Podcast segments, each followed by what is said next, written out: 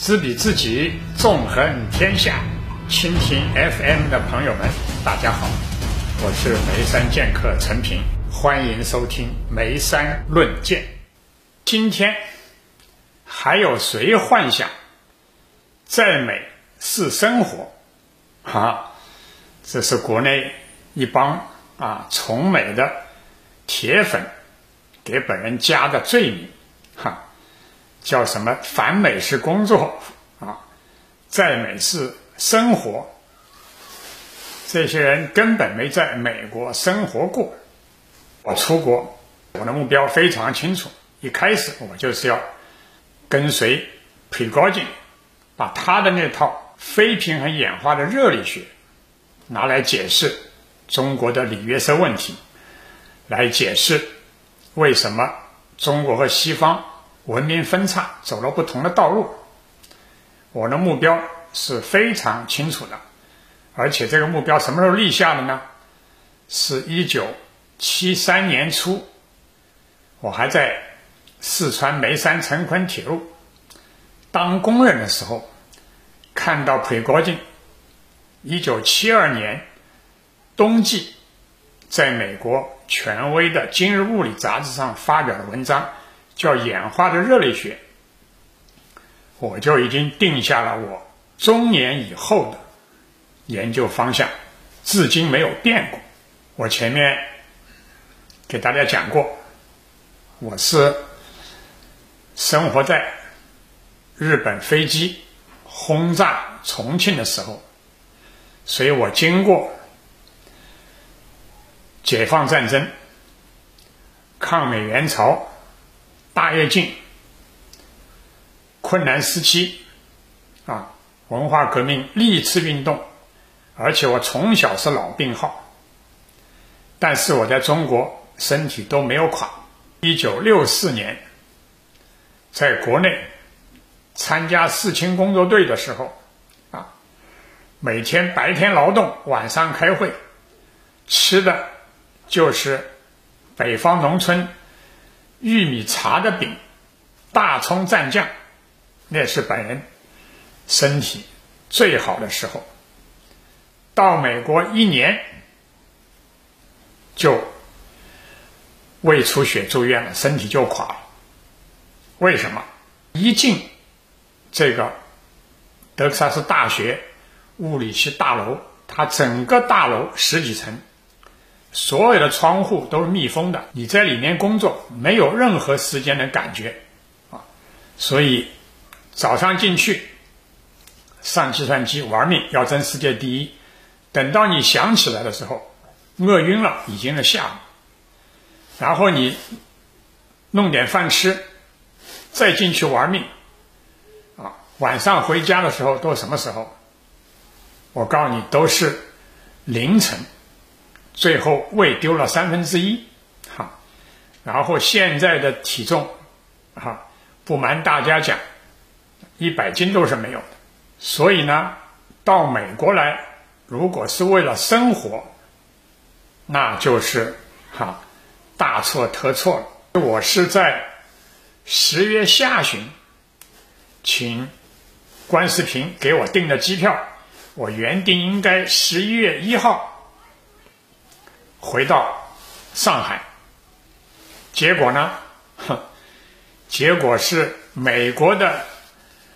新冠疫情的检测标准远远落后于中国，所以我拿到美国检测结果是阴性的结果的时候，已经误了上期的时间限制，只好退票，待在家里。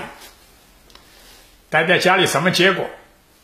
大家看见我现在这个形象，现在室外的温度是最低。零下十四度，现在白天还有零下四度，啊！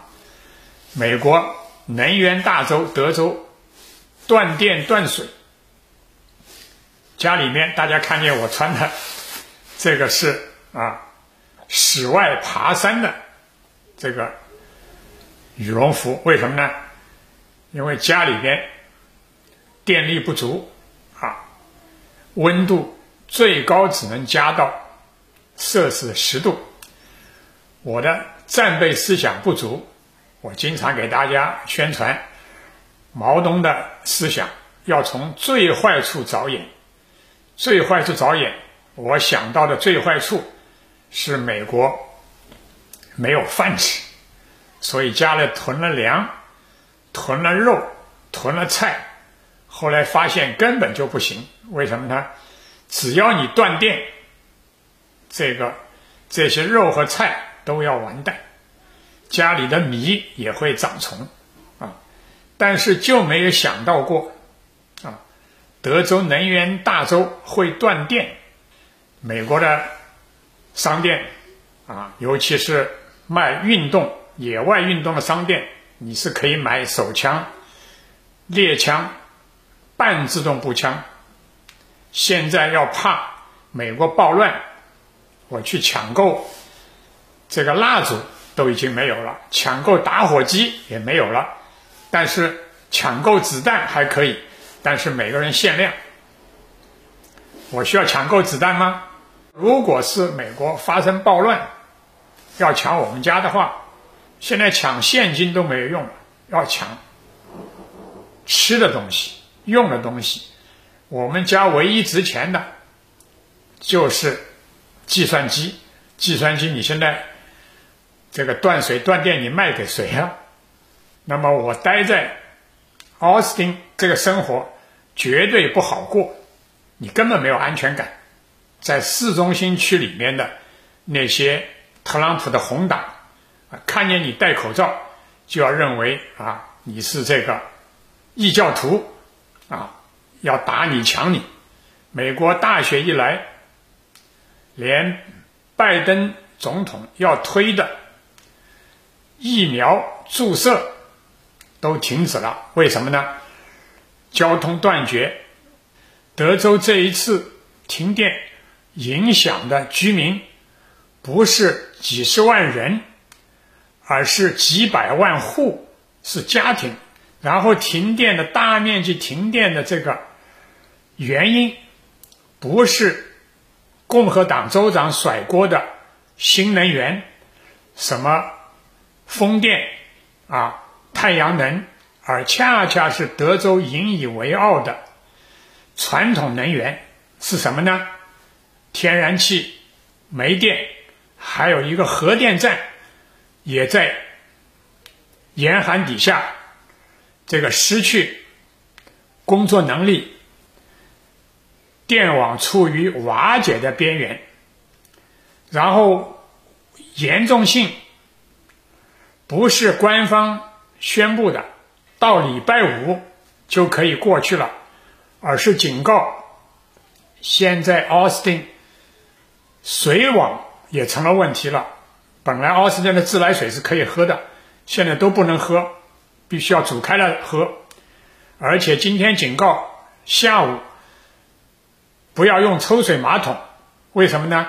因为水管在维修，如果居民不配合的话，电网瓦解、供水网瓦解，需要恢复的时间是几周甚至几个月，那时候生存危机要比现在严重的多。我现在。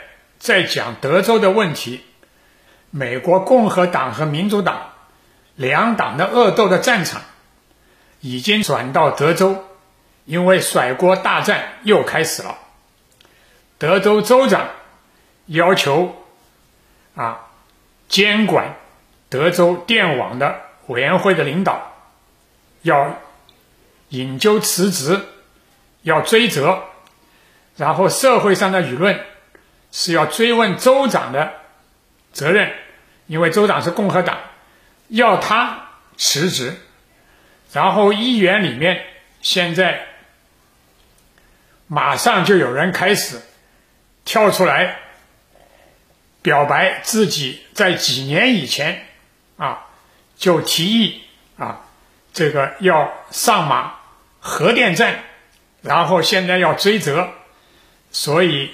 我们看到的美国参议院啊，这个总统竞选的大戏不但没有完，而且呢是从华盛顿首都转移到美国能源和基础设施最好的德州。我们看到的不是美国两党团结共同应对危机，而是两党还加上民间人士开始了新一轮的甩锅大战、问责大战，结果会使得在德州的生存危机更加严重。所以，我的奥斯汀的留美的老同学的问题。为什么你没三剑客陈平在批评美国的同时，不同时批评中国？我的回答是什么呢？我的回答是，我已经在批评中国了，但是我的老朋友们立场不同，听不出来。此话怎讲？我现在。在讲德州的问题，我恰恰就是在批评国内国资委推动的超大城市化啊，要单方向的鼓动农民工进城，所以我在讲德州的教训，就是批评中国主流经济学家，也包括主管中国经济工作的。学了西方本本主义教科书的经济学官员，他们不要重犯红军五次反围剿的老路，不但要学美国成功的经验，还要吸取美国失败的教训。我尽的责任只是实现我的两位老师严济慈给我的嘱托，是坚持做物理。不要去做政治，因为他不认为我是做政治的材料，因为我太喜欢讲领导不愿意听的话。普里戈金临终给我的嘱托，叫我赶快写书，但是我现在还不知道怎么同时写大众读物。现在我发现有一个科学家做到了，已经去世的英国的物理学家霍金。他写的《时间简史》成为家喻户晓的读物，他的影响超过贡献比他大得多的杨振宁，也超过我的老师真正的大爆炸宇宙学的模型的创立者赫曼教授。所以我今天，所以啊，向观视频的年轻人学习啊，在网上和。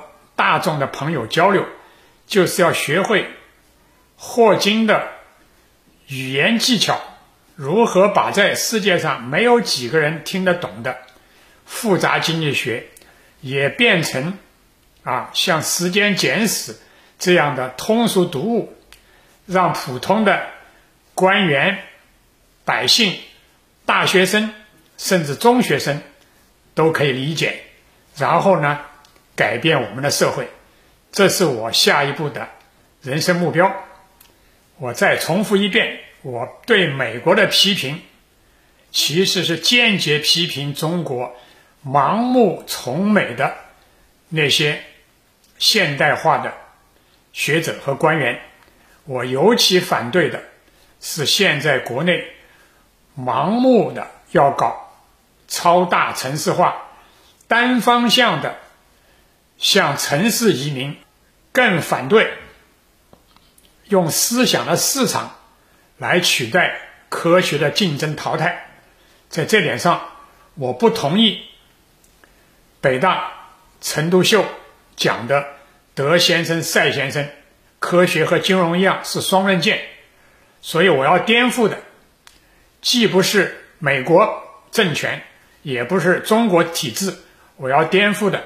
是中国启蒙运动的世界观，就是北大的老校长严复错误的把达尔文的演化论翻译成进化论，以为进步是单向的而不是双向的。我们人类科学进步的同时，生物学的生存能力是在高度退化的。请诸位朋友想一想，我在批评的对象究竟是谁？以为本人的目标只是参政议政，这个目标太小了。